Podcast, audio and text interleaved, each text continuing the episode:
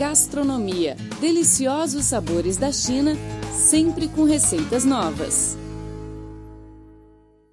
Olá, amigos, tudo bem? Bem-vindo a mais uma edição do programa Gastronomia. Eu sou a Rosana Zhao e estou muito contente por compartilhar com vocês neste espaço o patrimônio cultural gastronômico e as receitas mais deliciosas da China e de outros lugares do mundo. Está ao meu lado no estúdio o meu amigo brasileiro Braulio Galvaldo Silva. Olá, Braulio. Olá, Rosana, obrigado pela consideração. É sempre uma alegria o nosso encontro no programa Gastronomia. Vamos então começar mais um bate-papo para falar dos sabores da China. O que nós temos para hoje? Neste programa de hoje, vamos falar sobre os sabores doce e ácido na China. A China é um país com vasto território. Os climas, produções naturais, usos e costumes distintos dão forma aos diferentes sabores da nossa culinária chinesa. De um modo geral, a população do norte come mais comidas feitas de trigo,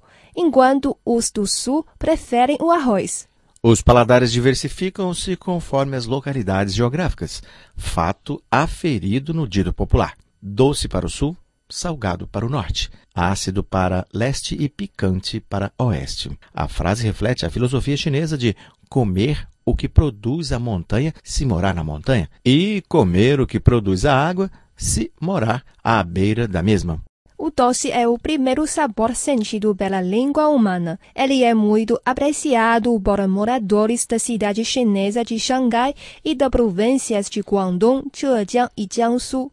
Na China, o doce vem principalmente do açúcar extraído da cana-de-açúcar, cuja produção concentra-se nas províncias do sul do país, como Guangdong, Guangxi e Hainan. O trópico de Câncer atravessa as terras férteis da região, garantindo raios solares suficientes para as plantações.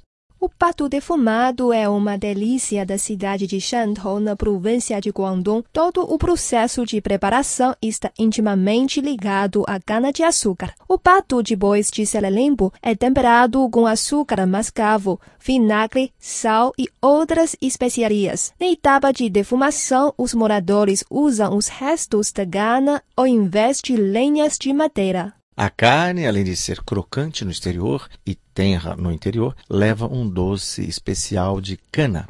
O açúcar mascavo é um tipo de açúcar cru. Ele preserva bem os nutrientes do suco da cana-de-açúcar por não passar pelo processo de manipulação e é considerado apropriado para pessoas frágeis, sobretudo as parturientes. A cidade de Wuxi, na província de Jiangsu, persiste caprichosamente no sabor adocicado da sua alimentação, apesar de não ser produtora de cana-de-açúcar. As costeletas de Wuxi, conhecido como Wuxi Paigu em chinês, representam a culinária local.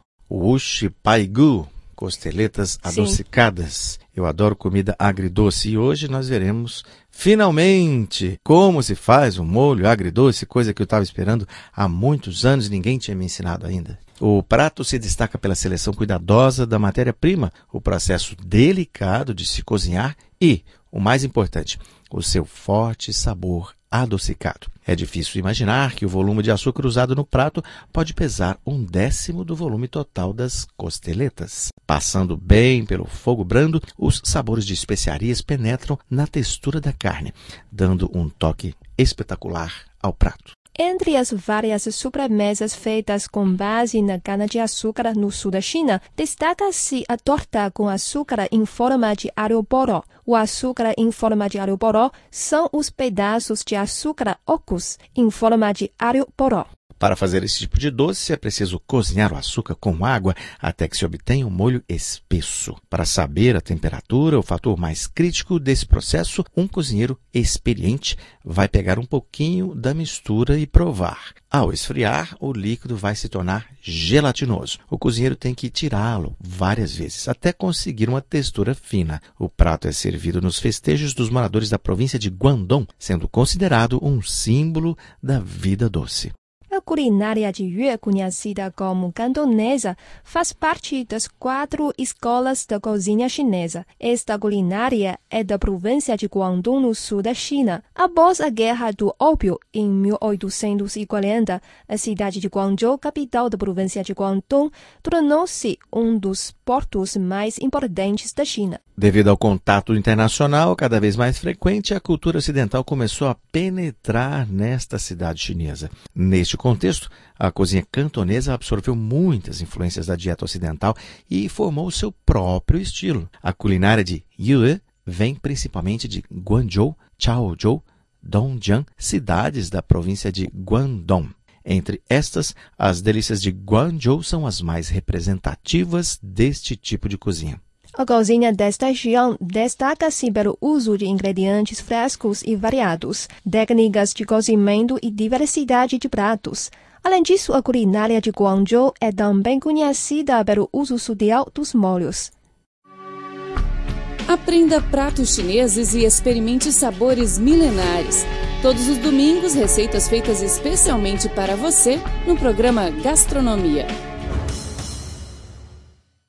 O acre é um sabor maravilhoso e capaz de ser sentido tanto pela língua quanto pelo nariz. Os ocidentais costumam usar o limão para neutralizar o mau cheiro proveniente do peixe, bem como o sabor gordurento, de modo a ressaltar o frescor do prato. Exatamente. O limão é usado para desintoxicar a carne daquele cheiro e também de algumas bactérias, Rosana.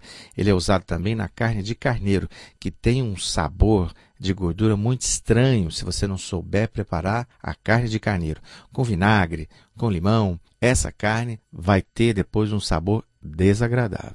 Diferente dos pratos ocidentais, os chineses recorrem ao ácido produzido pelo vinagre. Fermentado com base nos cereais, o vinagre chinês dá sabores distintos devido à diferença na matéria-prima e na técnica de manufatura. O vinagre velho, da província de Shanxi, é conhecido pelo sabor mais forte e espesso, enquanto que o vinagre de arroz é mais fresco e o vinagre de aroma da cidade de Zhenjiang guarda um ligeiro doce.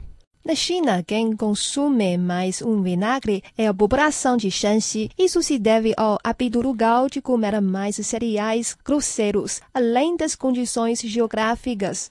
Por um lado, a água de Shanxi é considerada dura por conter um alto teor alcalino, que precisa ser neutralizado com vinagre. Por outro lado, a alimentação com base no sorgo e farinha da aveia será mais fácil de ser digerida com a ajuda do vinagre. Em Shanxi, quase todas as comidas são feitas com o acompanhamento de vinagre, como macarrão, bolinhos com recheio e os pratos de vegetal e carne. A utilização popular do líquido se comprova pelo dito popular. A refeição não dá apetite sem a cor e o aroma do vinagre. Nas zonas rurais de Shanxi, quase toda a família é equipada com um pote de vinagre para a fermentação do mesmo. A manufatura, porém, varia conforme as diferentes regiões. Na planície, o vinagre é feito baseado no sorgo, enquanto os habitantes das regiões montanhosas produzem vinagre de arroz, de jujuba ou de caqui. O sabor azedo é igualmente apreciado pelas pessoas da província de. Como é que é o nome aqui, Rosa? Guizhou. Guizhou, no oeste da China. Lá, a comida mais típica é a sopa acre. Ela divide-se em dois tipos, a ligeira e a vermelha. A sopa acre ligeira é feita com arroz fermentado, enquanto que a vermelha, com tomate e pimentas selvagens, apresenta um sabor mais forte. A sopa acre combina quase todos os ingredientes, como peixe, carne, carneiro, miudezas polvinas e pés do porco. Os pés do porco com sopa acre é um dos pratos mais favoritos no lugar. Depois de serem bem cozidos e fritos, os pés do porco são cozidos de novo com bambu azedo, pimenta azeda e gengibre azedo. Os princípios ativos que dão o sabor acre favorecem o desfiamento das fibras da carne, deixando o prato mais tenro. A combinação entre o ácido e o doce vai gerar um novo sabor. Fantástico! O agridoce. Talvez o sabor que agrade mais aos estrangeiros, já que 80% deles optam por pratos como lombo frito com molho agridoce ou carne com abacaxi. O vinagre aromático de Zhenjiang também é muito conhecido na China. Este tipo de vinagre em corte marrom avermelhada é fermentado com arroz glutinoso como matéria-prima. O vinagre não é tão ácido como o vinagre de Shanxi e tem um sabor um pouco doce. É mais usado nos pratos fritos, como saladas, e também pode ser servido como molho no consumo de raviolis ou jiaozi em chinês. O vinagre de arroz é de uso geral e pode ser usado em quase todos os tipos de pratos. E o vinagre branco, feito com arroz ou arroz glutinoso, tem um sabor ácido mais suave. Quando se cozinha uma sopa de costeleta, é melhor adicionar um pouco de vinagre branco para que o cálcio nos ossos possa ser mais facilmente absorvido pelo corpo humano.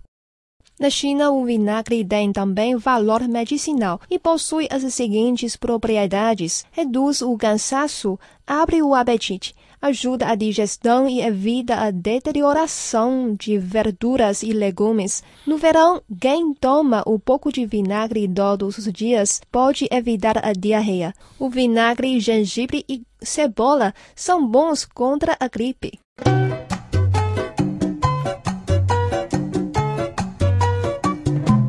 A seguir, vamos começar a nossa aulinha da culinária chinesa de hoje. Aprendemos a cozinhar um prato típico de Guangdong que se chama lombo ao molho agridoce. A carne de porco é a mais consumida na China e o lombo é um ingrediente muito comum na mesa dos chineses. Essa parte do porco quase não tem gordura e é adequada para crianças e idosos. O molho agridoce também ajuda a aumentar o apetite. Então vamos começar a preparar este prato. Não se esqueça de anotar os ingredientes necessários. Os ingredientes são 500 gramas de lombo de porco, dois pimentões verdes, uma cebola, dois ovos, uma xícara de farinha de trigo, três colheres de sopa de molho de soja, um terço de xícara de vinagre, duas colheres de sopa de amido de milho, duas colheres de sopa de molho de tomate, dois dentes de alho, sal e açúcar a gosto além de óleo para fritura. Vamos repetir para confirmar: 500 gramas de lombo de porco, dois pimentões verdes, uma cebola, dois ovos, uma xícara de farinha de trigo, três colheres de sopa de molho de soja, um terço de xícara de vinagre, duas colheres de sopa de amido de milho, duas colheres de sopa de molho de tomate, dois dentes de alho, sal, açúcar a gosto e óleo para fritura. A seguir, vamos ao preparo desta receita. Primeiro lave e corte o lombo em pequenas fatias. Tempere com alho e um pouco de sal. Lave e corte o pimentão e a cebola em cubinhos. Reserve para usar depois. Bata ligeiramente os ovos e coloque em um prato. Agora vamos preparar a carne. Passe os cubos de lombo nos ovos e depois na farinha de trigo. É importante que cada pedaço de carne fique bem coberto por ovo e farinha. Ou seja, ele fica bem é, a milanesa. Em uma panela, despeje um pouco de óleo e frite os cubos de lombo em fogo médio. Tire do fogo quando a carne ficar branca e coloque em um prato com um guardanapo de papel para escorrer o óleo. Olha, esses cubos vão ficar empanados completamente, não é mesmo, Rosana? Sim. Depois você mistura o amido de milho com um pouco de água fria. Em seguida, acrescente açúcar e um pouco de vinagre e deixe isso tudo fervendo por um minuto. Deixe reservado em uma vasilha. E na mesma panela, coloque mais um pouco de açúcar, a panela vazia dessa vez, sabe? Coloque um pouco de açúcar, o resto do vinagre e o molho de soja. Leve ao fogo baixo até que o açúcar se dissolva e depois acrescente o molho de tomate. E depois acrescente os cubos de cebola e pimentão e deixe cozinhando em fogo alto por 3 ou 4 minutos. Junte os pedaços de lombo e misture bem os ingredientes. Agora acrescente a água com amido de milho que já estava pronta em uma vasilha e deixe cozinhando em fogo baixo por 3 minutos. Já está pronto. Pode servir aos convidados. Bom apetite! Aprenda pratos chineses e experimente sabores milenares. Todos os domingos, receitas feitas especialmente para você no programa Gastronomia. Bom, chegamos ao fim do programa. Eu sou Rosana Tchau. Muito obrigada pela sua companhia. Eu sou Braulio Calvoso Silva. Muito obrigado pelo carinho e pelo privilégio de sua audiência. Voltamos na próxima semana com mais informações interessantes sobre a cultura gastronômica chinesa e receitas deliciosas da China e do mundo. Não percam. Abraços. Tchau, tchau. Até mais. 再见。